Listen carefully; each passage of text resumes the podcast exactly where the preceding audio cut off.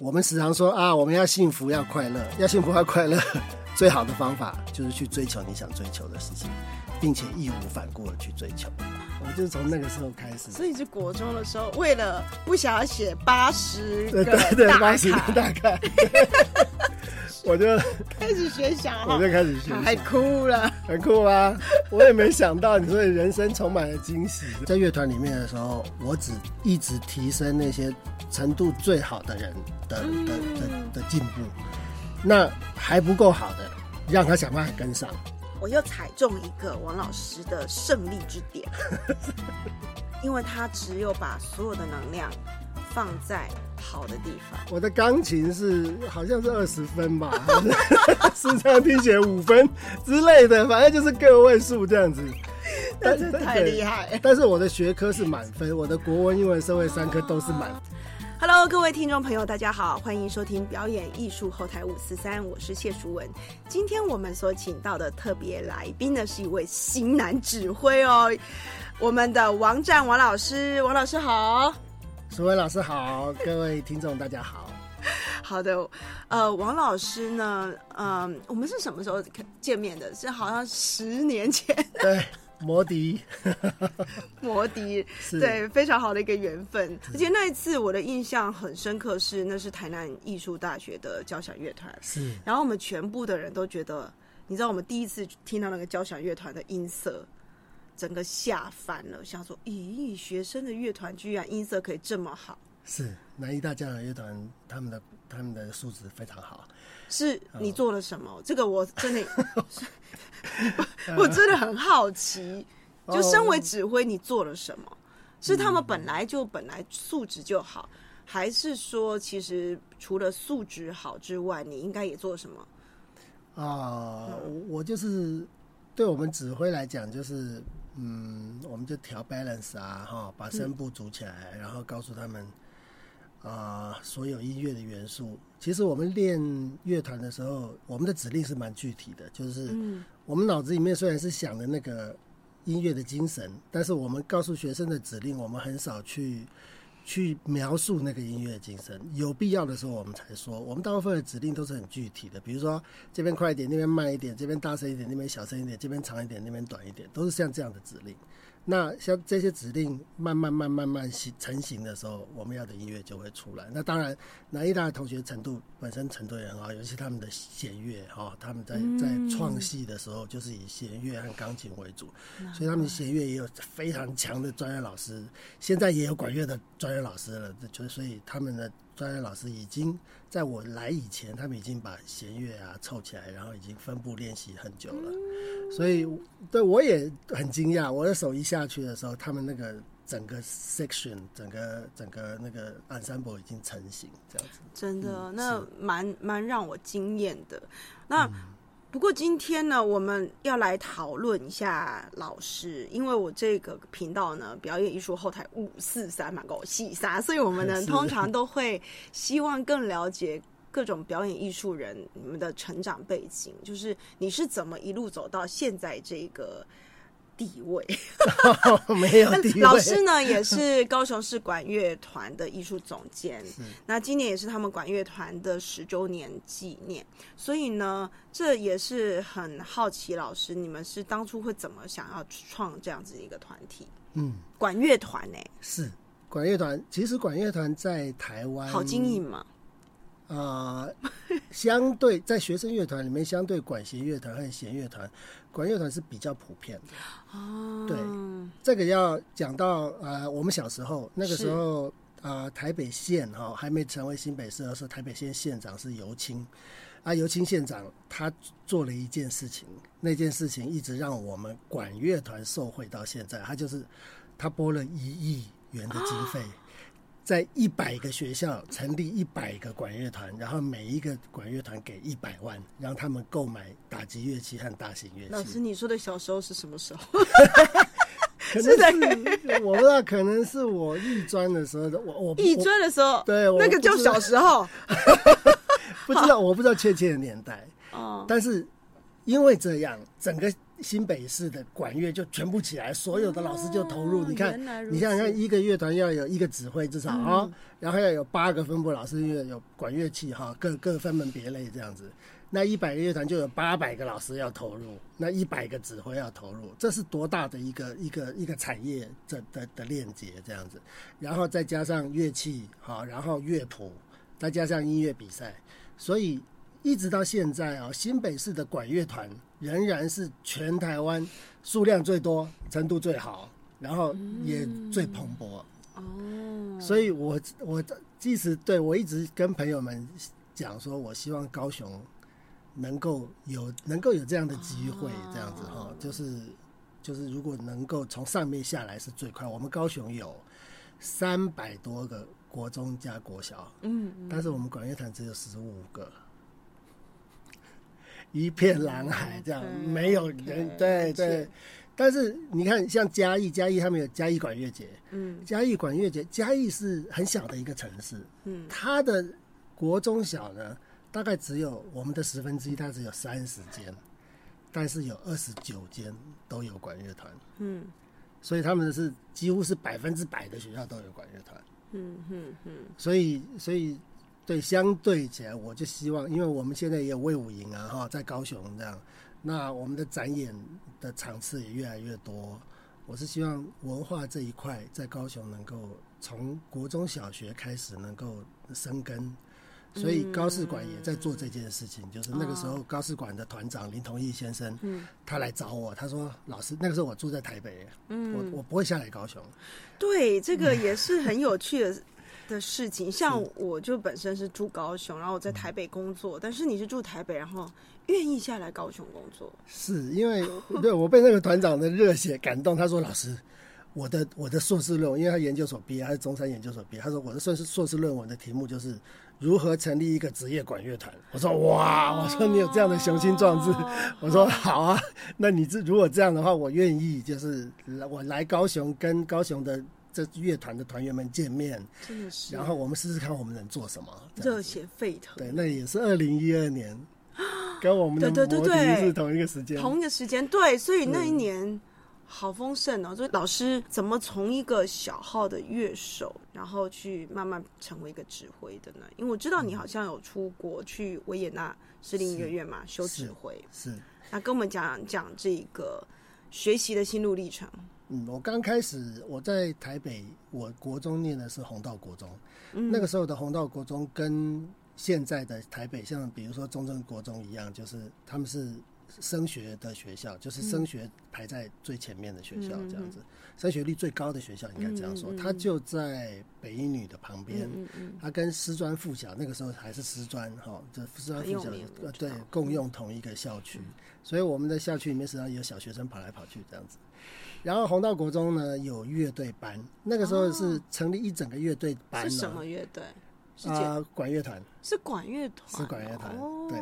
其实那一区是有能力成立管弦乐团的，哦。不过就是就传统是管乐团嘛。嗯。哦，那校长觉得说，啊，你要吹管乐，你的功课一定要很好，你才能够有有空闲去吹管乐，你才能够弄得好。所以呢，我们那个时候有分前段班嘛，哈，前段班、中段班，那那管乐班就是前段第一班，就是功课最好的那一班。这哎、样我们那个年代好像是这样，就是只有聪明的人才能够在什么班，然后是。后来慢慢的就变成不爱读书的就去念音乐，对，这好哦，好有趣哦。所以那时候是指大概是功课好的才可以去学管乐，是是是。哦，那那我那个时候升二年级的时候开始分班了。那当然，我们他们会平均，比如说前段三班，一一班、二班、三班哈。那我们那个时候是八班、九班、十班。那其实我是分在第十班，我没有在管乐班。嗯，然后那年暑假呢，升二年级的暑假呢，就管乐团就有集训。嗯，那管乐团有集训，因为有集训要在学校花时间，所以他们的暑假作业就比我们少很多。他们只要写四十篇大凯，那我们要写八十篇大凯。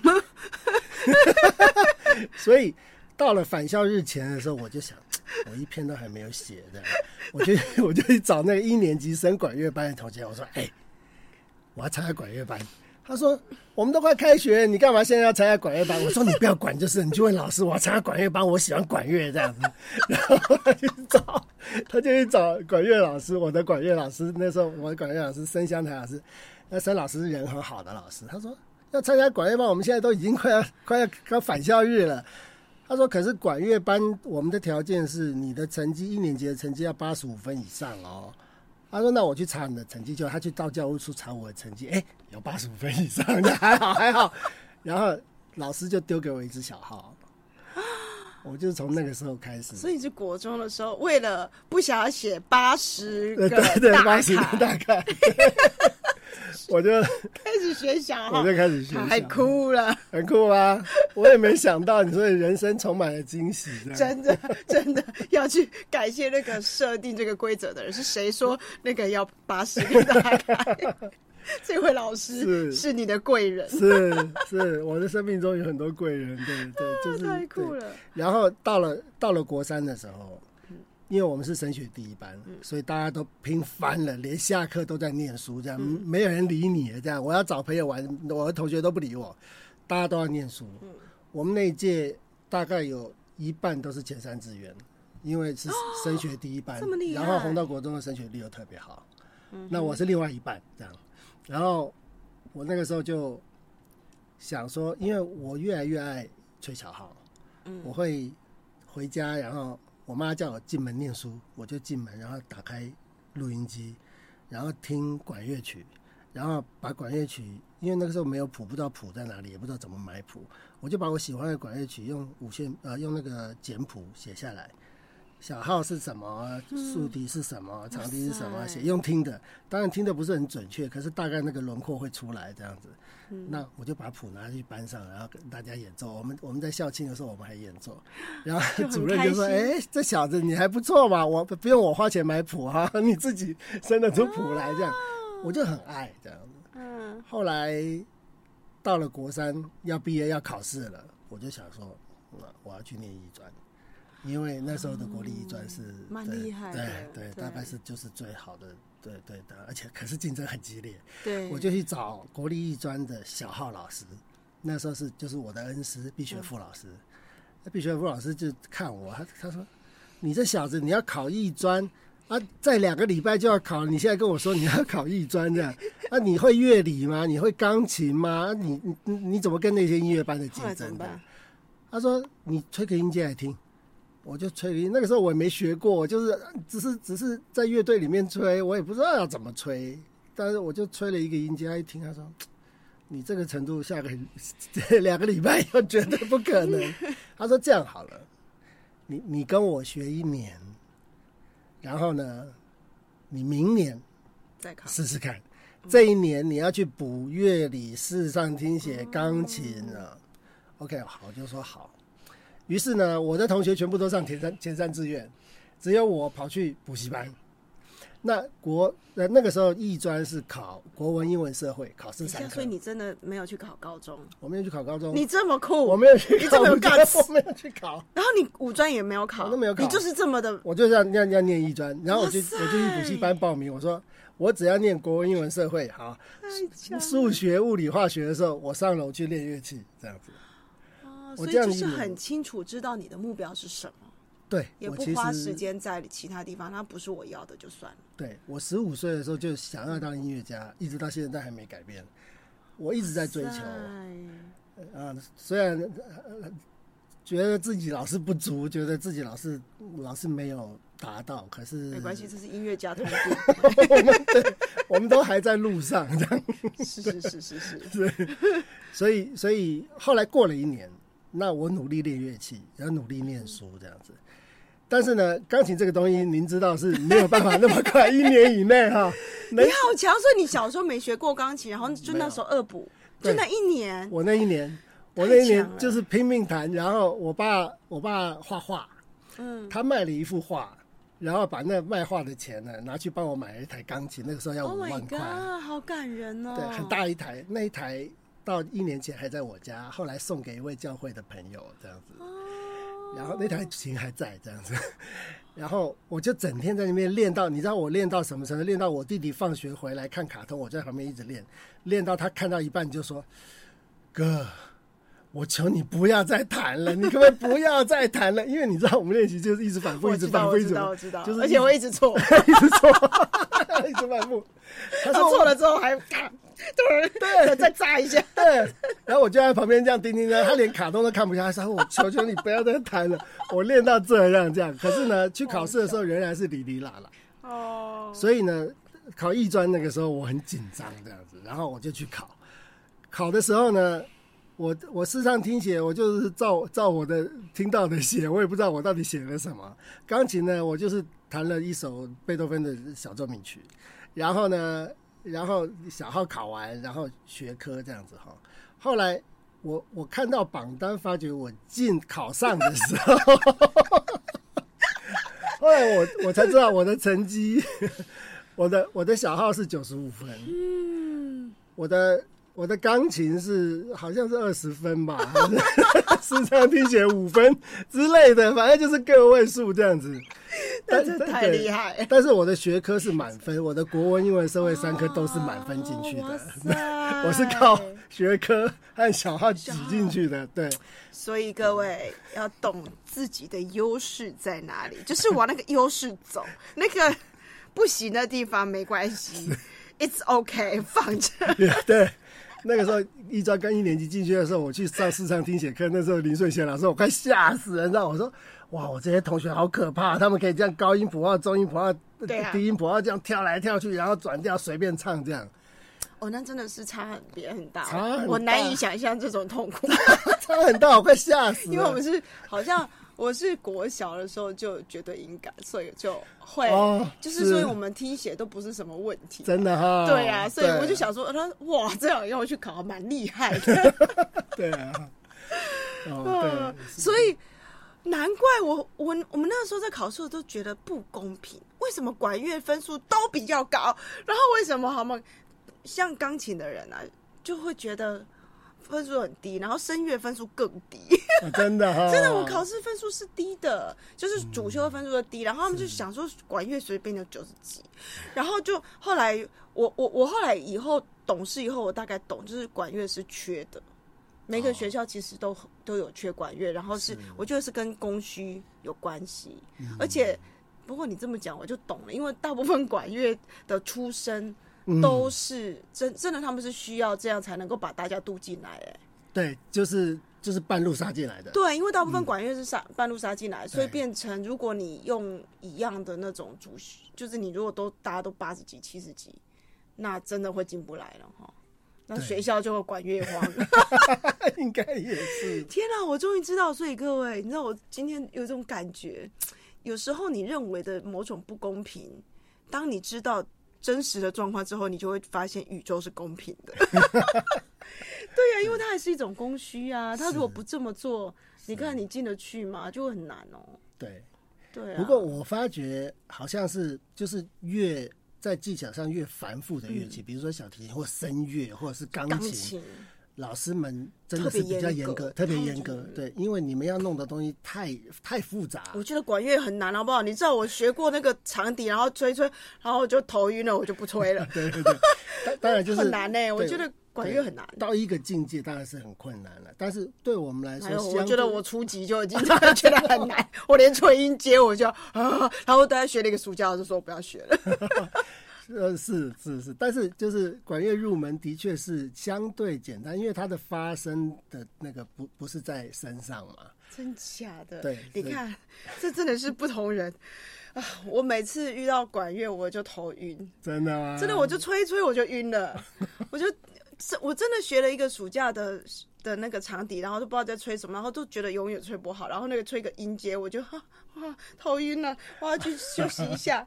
然后老师就说你以后就习惯，可是我就无法习惯。所以老师运气特别好，长笛连我吹都会晕。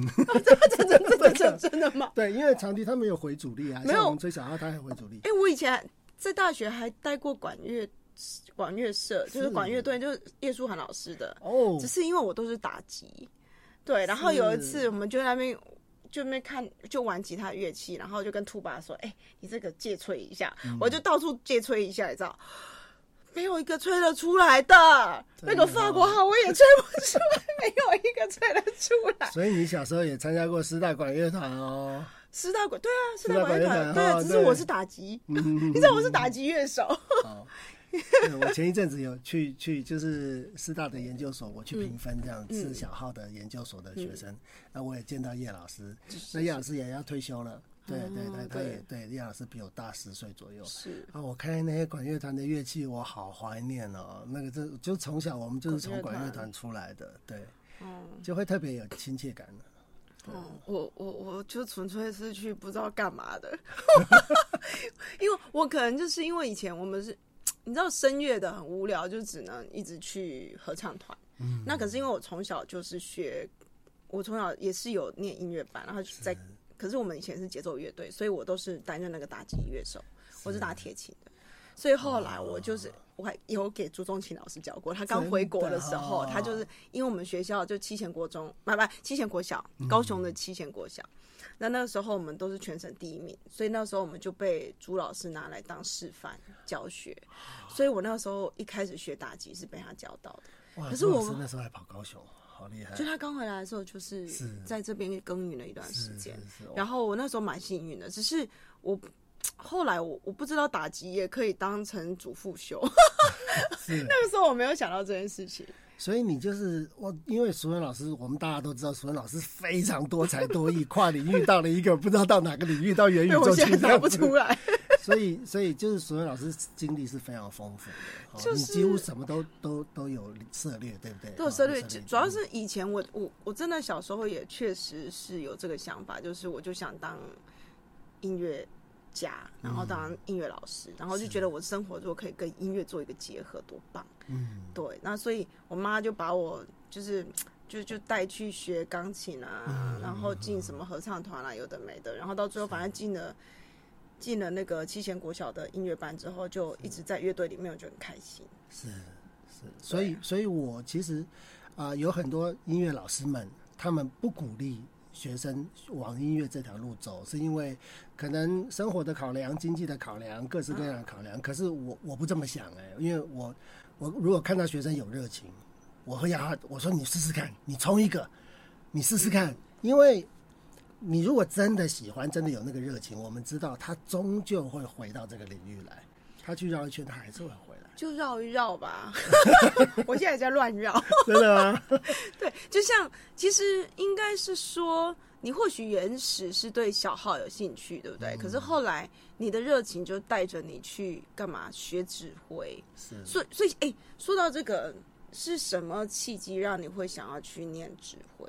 是因为后、后面我们讲这样好了，是因为事业的考量，还是说未来的需求的考量？这样子，我后来很多年以后，我发觉我是一个比较不思考的人，我就是我就想到什么就去做，型的，对，嗯感觉型的，对我想想我想做就去做，然后我也不计划，我也没有考虑到后果，我也不不预预设可能会发生什么事，我就想做就去做，像学小号，我就要去念艺专，就念艺专，可是艺专毕业要干嘛？我不知道，嗯，然后就是做了，对，就做了。那艺专毕业的时候，我其实早就想学指挥。我一年级进去的时候，我就很爱指挥。那个时候的科主任是廖年富老师，我就去跟廖年富老师讲说：“老师，我想学指挥。可是廖老师那个时候他是科主任，然后又这么忙，他不可能，他没有时间教我。他就跟我说：“他说抱歉，他说我知道你很有热情，可是老师抽不出时间来。那你四年级的时候会上到指挥法，那你先上指挥法之后再看看。那我上指挥法的时候，我也我也很喜欢，然后老师有指导我。那但是后来毕业的时候，我是真的想去念指挥。哦，所以我太棒，，对我毕业以后，在国防部示范乐队，我我担任小号首席，但是我事事实上我已经在准备要出国念指挥。那个时候，九文斌老师也在队上，他小我一届，我他我们都、我们同时在示范乐队，我们同时跟另外几个朋友同时约好，就说好，我们以后要去维也纳念指挥。那个时候，吕少佳老师已经在人在维也纳了。我们当兵的时候，他刚得北上省第一名这样子。我们在军队里面听就很兴奋，说哇，吕少佳老师已经已经先持得点这样子哈。然后我们那个时候还在当兵，然后后来我们也陆续出国，我们就去维也纳。对对啊，好强。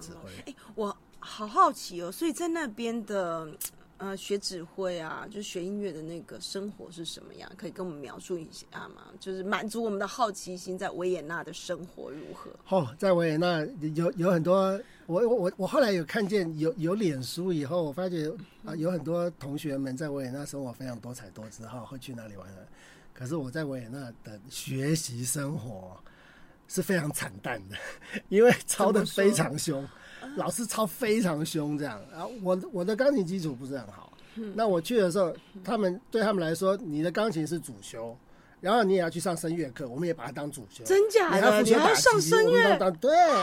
然后所有的这些理论课全部都等同主修，所有老师，所有老师每一给个都把你当主修，，对，所有老师给的功课就是这一个礼拜份，你每天要花两三个小时弄，所以我每天八小时就在钢琴前面，你知道，你知道以我的程度，老师要求说你回去弹好啊，你的程度不是很好，你就弹 Brahms 交响曲好了，不准用钢琴谱，只能用总谱这样。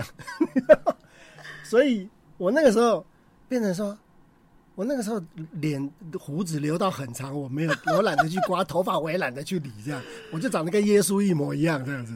然后呢，每天抱一叠总谱在那边等公车。你有没有？那时候的照片？我好想看，老师 PO 上去，我会去找一找。会去找一找，有我觉得很有意思。后来放假回家，我妈就说：“你去把头发和胡子把它弄干净。你在维也纳怎么会这样嘞？”这样这这这才叫艺术家，原来艺术家的样子是这么来的。是那个时候的生活，就是一直应付老师的功课，没完没了的应付。后来我的学生去维也纳的时候，我发觉还是一样，维也纳到现在还是一样，就是把你抄翻了这样。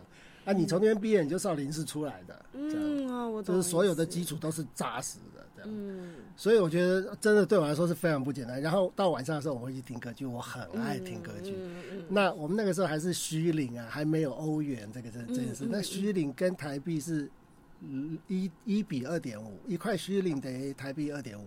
我只要花十五虚领，我就可以有站票进歌剧院去听。对，虽然看不到整个舞台，它是有那个那个视我知道有限制对对对对。嗯可是我可以听到管弦乐团，看到指挥，然后看到一半的舞台，然后我才我才花十五先令，差不多差不多呃五五六十块吧，七十块台币。哦，超棒的。对啊，给学生的优惠，我就所以那个时候基本上也没有时间去玩，但是至少可以去听对那个去听歌剧。对，而且维也纳晚上真的没什么好玩的。是啊，是啊，是真的没有。他们他们就是酒吧，我们这那么年轻去酒吧也不知道要玩什么这样，对啊，然后然后我们就去听歌剧，然后是，对真的很感觉真的很好。我那时候去维也纳玩吧，然后我们就每天都去听一出歌剧，然后就觉得那种感觉挺好的，就好像晚上就就是这是他们的生活。对对到连户外的都好，就是户外的也很棒，然后室内的也很好，就是你就觉得看看见他们的生活就这样如此悠闲，对，不愧是音乐之都了。真的对哈、，那早上去上学的时候，经过歌剧院就看到旁边那个那个有名的那个沙铁 Total 沙铁的那个 hotel，、那个外面露天咖啡座，就有时候你会看到帕帕鲁迪坐在那边喝咖啡，或者是斗命狗这样子。嗯，哦，怎么好好哦因为他们来唱啊，他们就住在那边这样子。真好，那时候还小，也不敢去要签名的，吓都吓死了。所以真的是很棒。那老师在维也纳几年？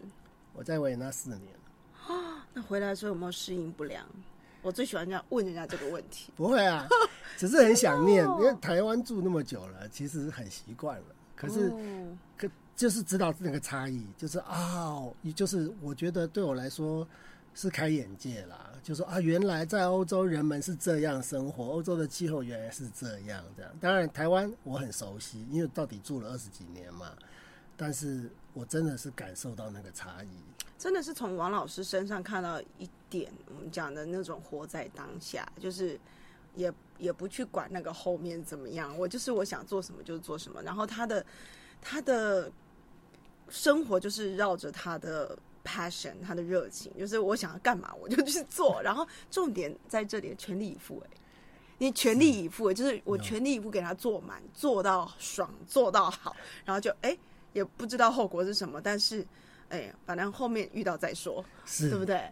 对，可是命运就是会给你一个很好的安排啊。嗯，你有没有发现？我也是这样觉得。真的，因为其实在我学习一大堆什么赛斯心法、啊、能量学啊，一大堆什么八下，我就发现他们都在讲一件事情，就是跟随你最高热情而走。这样哈，对，就是其实真正人生应该要这样，你才不会苦。那你真正的天赋就在你的热情里面，所以像你这样也不会去管说，哎、因为那个那个出来可能没有什么钱赚，那有些人会卡在这个部分，是然后他就没有办法真的把他热情发挥到极点，他就得不到那个乐趣，就会开始辛苦。嗯，然后当你开始痛苦的时候，你真的就会开始赚赚不到钱，就是因为你的对对，你的机会就不会来。我现在也是一直在观察这个东西，哇，在老师身上完全应验哎、所所以，我时常跟学生讲，那不要去管后面对。你能赚多少钱，对他们毕业的时候都会彷徨，我就说不管你还年轻，冲就是了。你还没有成家立业哈，你还没有娶妻生子，你就是冲一个，你就是去，不要管这样子。那对他们会对现在我的我的学生有在印第安纳的、啊，有在维也纳的、啊，的有准备要去德国的、啊，的他们通通都准备要出国，我我就很开心，我就想说，你不管怎么样，有有些家里反对，非常反对，我知道，对，因因为因因为爸爸妈妈是传统的观念，觉得说你毕业了，应该要去什么台积电，对啊，你毕业了，你你你好不容易本来大学毕业就应该找工作，你现在嗯好不容易要念研究所，好让你念了，念完研究所你可以开始工作了吧？你跟我说你要出出国，国，还要再花钱，嗯，对，那要抵抗这个阻力，然后去坚持，对他们来说并不容易。这真的也是需要一些家庭的条件。嗯，对对。不过我也是鼓励大家，如果你真的有这个 passion 的话，想办法去赚钱。自自是自己要负责任去赚钱，赚到，然后你就有可以很大声拍拍胸脯说我要去念音乐，怎么样？是，是对，我是真的也有学生是这样子。我们顺便来聊聊那个铜管跟木管，因为我们讲到管乐嘛，其实有很多人搞不清楚铜管跟木管到底差别在哪里。哎，有一个有趣的，有人说长笛是木管，很奇怪，因为它长得就是明明就是金色的银色，为什么它是木管？嗯，这很好的问题。对，长笛我们现在普遍看到的都是金属的，对，哦但是很久以前的长笛它是木头的，所以跟很久以前有关系，还有跟音色有关系。跟音色有关对系，，为什么？差别呃铜管都是比较铜管会金属性比较高，对铜管其实主要是因为是因为嘴唇震动，嗯嘴唇震动的话，它是比较有具有光辉，它是比较嘹亮相对，然后音量也更大一些。对，对真的是大对对，铜管，比如说小号、法国号，然后长号，然后上低音号、低音号，哈，这些全部都是用嘴唇震动。嗯，然后当然那个乐器本身也是金属的，但是长笛它是用气簧，就是说它是没有它的震动的媒介是气，嗯，所以所以它不是靠嘴唇震动，它是靠气通过那个哨口。哦，它的它震动出来的声音是不是嘴唇的直接震动？嗯它的声音是属于比较柔和，嗯，哦，比较怎么说甜美，嗯更甜美一点哈、那跟跟其他的木管乐器，啊，clarinet，对它的音量的 range，还有它的它的属性是比较接近的。比较柔啦，这样对讲就是木管都比较柔，铜管都是那种你你要那种高大上那种那种狂野的那种奔放的那种 那种草原啊，什么好像就大部分就是或是比较英雄，感觉英比较英雄的气派，然后都是在铜管。所以吹铜管人其实个性，因为他吹铜管，个性也会稍微做改变哦。对，我有发现哦，这个很有意思，就是、呃，每一种乐器的人，学每一种乐器的人都有他自己的一种气质。是，很像那种是学生乐都小小啊，吹几个吹，呱呱呱呱呱这样子。然后 钢琴呢就是特别有气质，然后长笛也很有气质，然后 clarinet 就是那木管的蛮有都蛮有气质的，对不对？对然后那铜管的都是。很帅，我不会讲，就是帅。所以就有有人画一个漫画，就是右右边是铜管的一群，然后拿着乐器这样哈大笑，然后很吵这样子，然后很没看起来很没水准这样子，然后旁边就木管的，就是就拿着乐器就觉得说那些那堆人怎么搞的，怎么怎么那么没水准，然后就一脸嫌恶，就完全觉得这个应该写成一部音乐剧。对对对，然后可是问题是在弦乐来说，我们管乐通通都是都你们都不够有气质，弦乐更有气质，更。更精致、更细腻，这样子真的会不一样，感觉会不一样，真的不一样，真的不一样，真的很好玩。但是，但是真的，所有乐器真的要吹到很好，呃，那真的是对，真的都有一定要吃苦的年代，真的，真的那个吃苦是，哎，以前我都不知道吃苦是一件必要的事情，就是我只是觉得好像被逼了一定要吃苦。然后现在才发现，就是从现在这几年教学，我才发现说，哦，原来现在就是因为没有吃苦的概念，大家都觉得孩子你快乐就好，快乐学习，快乐学习，然后到最后 大家就比较容易半途而废，所有的事情都这样。是，就是你你没有压力，或者是没有没有痛苦或挣扎，你就没有办法成长啊。是真的没办法成长，就是那个 energy 自己的那种 energy 啊。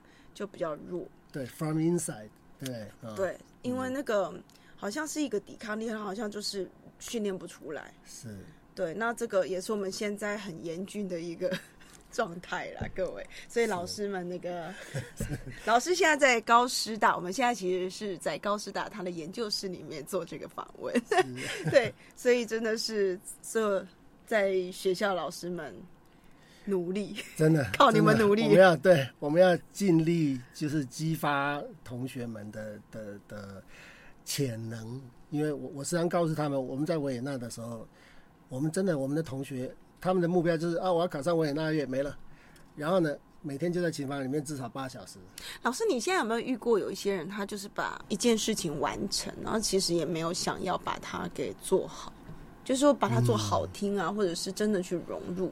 嗯，有遇到很多状况吗？有，呃，各种不不同的学生，各种不同的同学。嗯，那你怎么去处理这些没有 passion 的人？你会怎么去鼓励他们？在乐团里面，我们我们看到这管弦乐团嘛，啊，在乐团里面的时候，我只一直提升那些程度最好的人的的的的进步，那还不够好的，让他想办法跟上。就是说，基本上我不顾他们。这是老师的策略。对，就是说我我就是你们没跟上，我不管你们哦，你们要自己解决这样子哈。我我不哄你们，然后我也不我也不帮你们，你们自己有问题自己解决。但是我我就是把要求标准放在最高，然后大家想办法去达到那个标准。你达不到，虽不中不远矣。就是说，你你虽然还没达到，可是我们已经就是激发你的潜力这样子。就是基本上我不会因为为了要去顾那些程度比较不好的，然后让那些程人家程度好的在那边等，我基本上不不做这个事。然后，even 是以前我在带社团的时候，就是他们非音乐科系，比如说正大管乐团啊，或者是建中，对，我我也是一样，就是标准永远是最高。我就是把把他们当成职业乐团，我觉得你们你们应该要怎么样怎么样怎么样。那他们做不到的时候怎么办？做不到。我们就上台了，可是他们会得得第一名回来。就是说，他们虽然做不到我的标准，可是他们已经超越了自己的潜潜能。哦，我一向是这样，就是让他们一直往前看，不要往后看，对，就是往前看，就这样。你就是想办法达到我的标准就对了，但是我的标准很难。嗯，我就是要声音又好，然后又要干净，声音又要准，又要全部合在一起，就是全部都是职业乐团的标准。嗯，你们虽然做不到。可是等到我们上台的时候，已经比别的学校好很多很多了。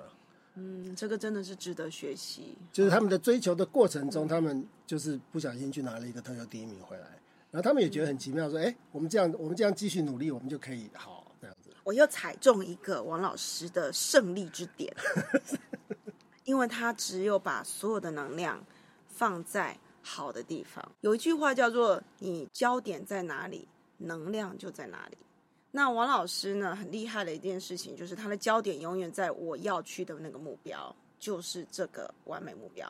好，但是我没有要再去，我我不会因为你达不到而去批评你或干嘛，反正我就是要去那里，然后我不花时间在其他地方，就是去那里。对，没得商量，你跟上就对了，对，你想办法跟上。对，所以其实这样大家学习起来应该是开心的，就是因为像上一次跟老师合作，也是有这种感觉，就觉得。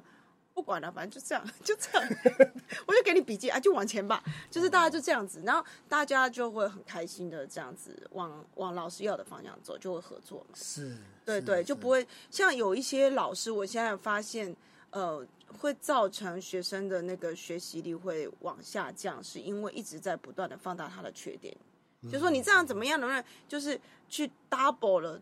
他的那个能量，嗯就把他的缺点放大之后，那学生就会呛在哪里？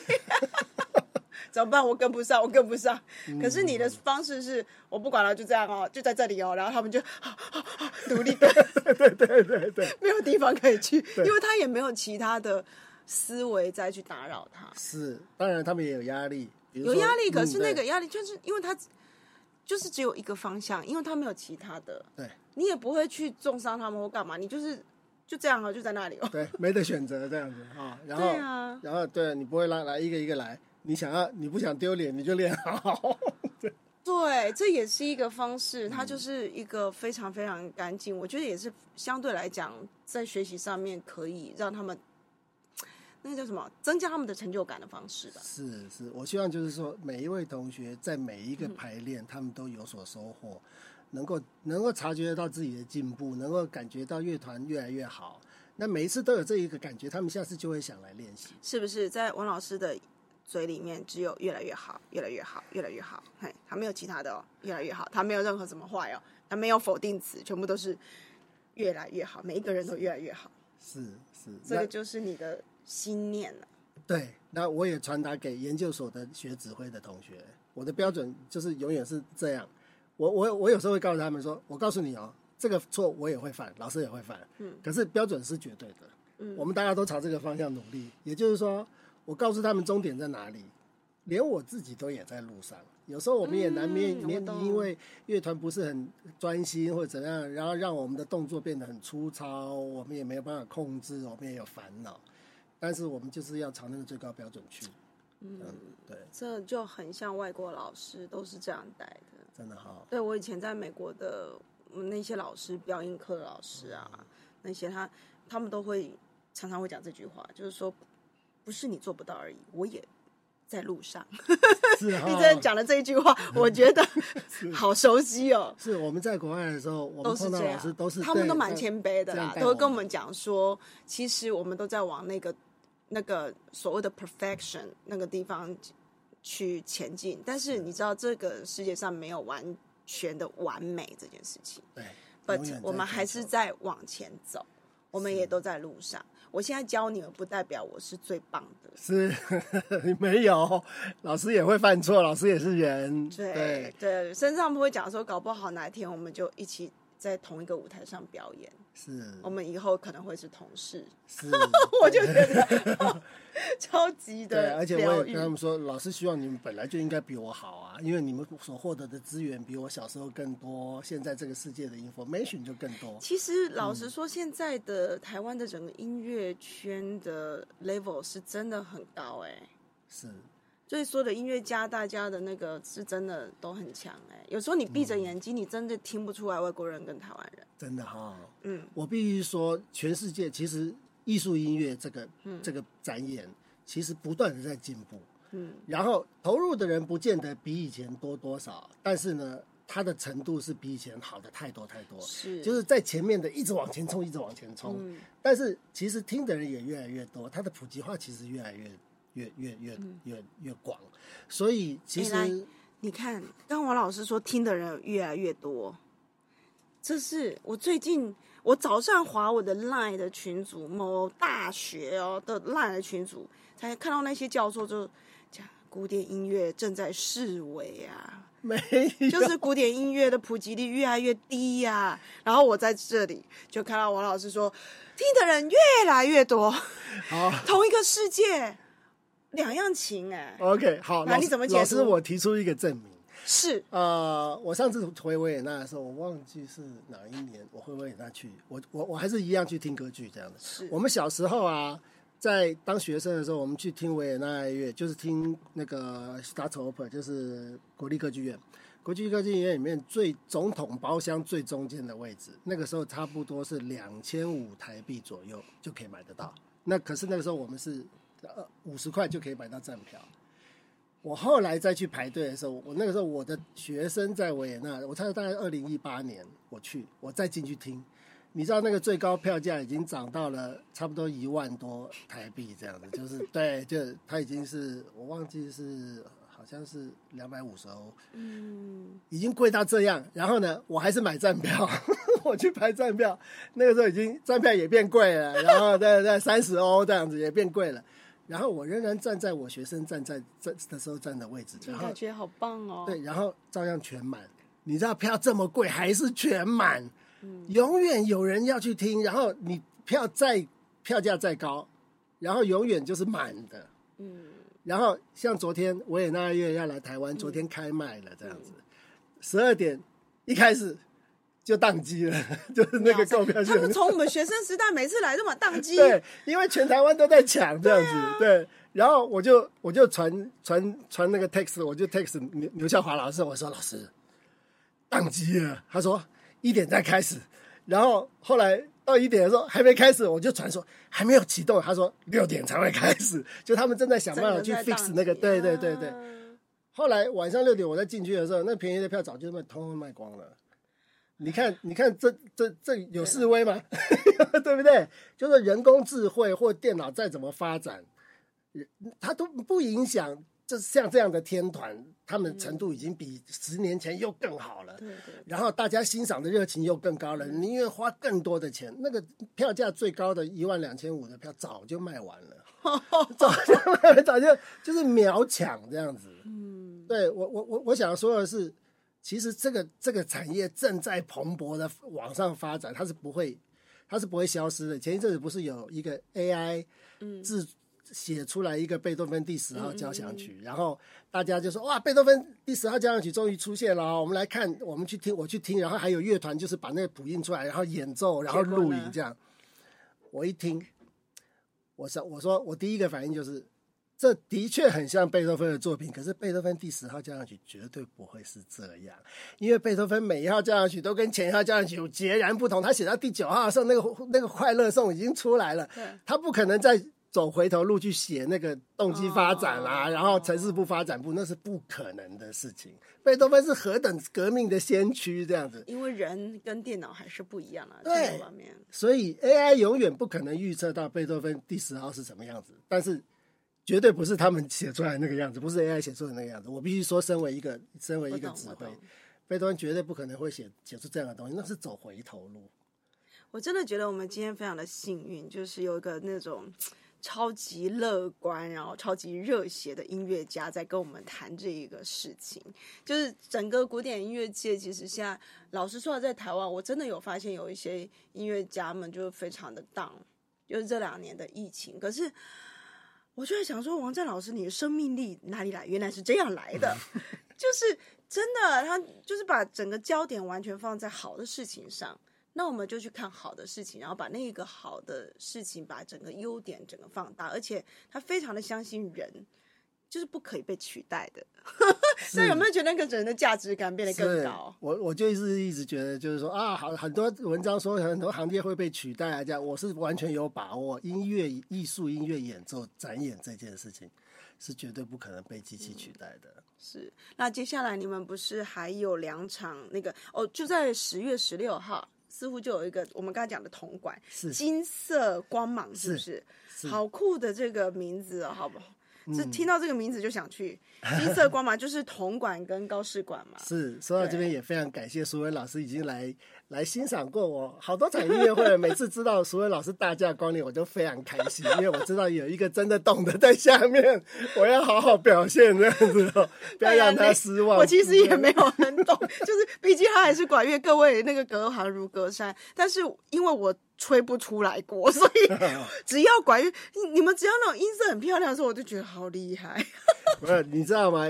只只要你只要你对我们有正面的肯定，我就很开心。因为淑文老师是声乐，声乐是我们器乐最向往的境界。就是说，我们希望我们的乐器能够表现出跟声带一样的自由和丰富。哦，就是像歌唱一样。对我时常跟我时常跟同同学们说，你们的演奏如果能够像就我们在和歌剧的时候，你们看台上的老师们那个那个音色的变化，我们的乐器如果能够像他们那样变化的话，我们就会很好，我们就会那么丰富这样子。那个是非常困难。真没有在管乐，真的很困难。因为因为我真的真真的以前我们都以为说学声乐的人去学管乐会比较快，所以我那时候在管乐团，我真的每一个都试过了。然后我还拿简慧婷的那个呃我同学简慧婷 的小号，我就播出一声非常难听的，我就说算了，就等一声。后来他说。不是一样的吗？所以我们都以为那个呼吸是一样的，然后以为你只要那个会呼吸，你就能吹。其实不是这样的，但是复杂很多的。媒介不一样了，就是媒介不一样，对，所以大家的表现形式不一样。以前我们是常常被叫说你要去多听弦乐或是管弦乐团那种，就是那个线条。所以其实声乐的人要多听这些东西。都是互相学习，我觉得是要互相学习，其实都在学习一个东西，叫做我觉得就是那种 melody，那 melodic 的那种感觉，是，对，还是蛮重要的。对对，其实殊途同归，对，追求的都是一个那个境界。所以就是多听啊，我觉得多听还是会让你有不同的这种感受。是，对，像管乐团出来的感觉跟管弦乐团又是两件事情。对对，管管乐团有常常会有一些曲目，就是我们平常。不会接触到的，嗯，那都是比较，我觉得是，呃，我们学过能量学的人会知道，就是我们会有阴性跟阳性的能量。是，那管乐团，我后来发现了一件事情是啊，它充满的是阳性的能量，所以其实管弦乐它是一个阴阳混合，就是阴阳平衡的一个乐种。那管乐团它其实完全就是很纯阳性。所以各位，如果你们呢觉得缺少行动力，他觉得人生很无趣，你就说你阳能量下滑，你真的可以去听听管乐团。是 是，对，因为它里面都是阳能量的。对，尤其是这一场十月十六铜管哦，那个阳能量特强哦，铜管四肢那种。是，对，我们有我们有小号的老师，小号、长号、法国号、长号，对对，还有上低音号，这四位老师都是。属于国际国际知名的程度，在国内算是就是佼佼者这样子。对，那比如说以以小号侯传仁老师来说，他去参加那个柴可夫斯基大赛的铜管的比赛，他得到非常前面的名次，所以侯传仁老师几乎对他几乎是可能我们可以说是亚洲最强这样子。然后我们很幸运在高雄就听得到，所以各位各位观众你们一定要来，欢迎大家。嗯，然后还有一个就是你们那个。你们招牌吧，我看常常看到宫崎骏的动画音乐。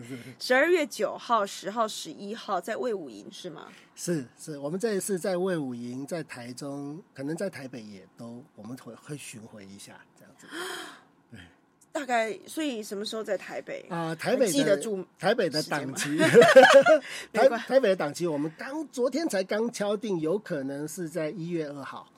哦，元旦假期好，没关系。我们到时候呢，各位，如果你是在 YouTube 看见的话，那在说明的第一下，你就会看到我们的售票链接，或者是待会儿节目的最后，我会放上售票的 QR code，记得扫一下。好，那 Podcast 的群众也没问题，那个在我们的那个节目说明里面都会有售票的链接。